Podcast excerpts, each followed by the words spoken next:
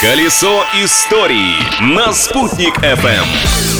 Всем мой фирменный большой солнечный привет! Расскажу, чем запомнился этот день в истории. Праздник дня! 13 августа во всем мире отмечается Международный день левшей. Празднуют его как минимум 15% от всего населения мира. Кстати, статистика гласит, что больше 40% ведущих теннисистов мира пользуются левой рукой. Да и в целом, список известных людей, которые все делали одной левой, поражает. Марк Твен, Леонардо да Винчи, Бетховен, Пол Маккартни, Мерлин Монро и Фидель Кастро, который, кстати, родился в этот день, 13 августа. Личность дня. Был ли левшой еще один именинник дня, неизвестно, зато все его вспоминают как одного из самых узнаваемых мировых режиссеров. В этот день, 13 августа, родился Альфред Хичкок.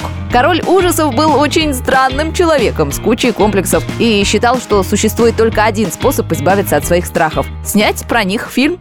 События дня. А в Уфе в этот день, но в 1956 году открылся новый кинотеатр «Луч». Он был построен на улице Сочинской. Долгое время уфимцы ходили туда толпами, но после перестройки в страну хлынули видеокассеты с западными фильмами, и народ в кинотеатры ходить перестал. Поэтому кинотеатр «Луч» закрыли, здание пришло в запустение и несколько лет стояло с разрушенной крышей. В конце концов, после реконструкции в здании разместилась мечеть Ихлас. Открытие дня.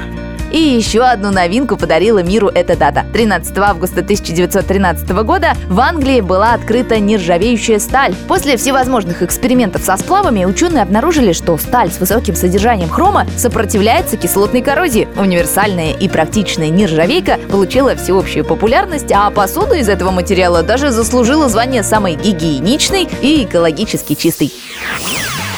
Вот такой оттиск оставил в истории этот день. Осматривала его Юлия Санбердина. Продолжим нашу ревизию завтра в то же время. Колесо истории на «Спутник FM.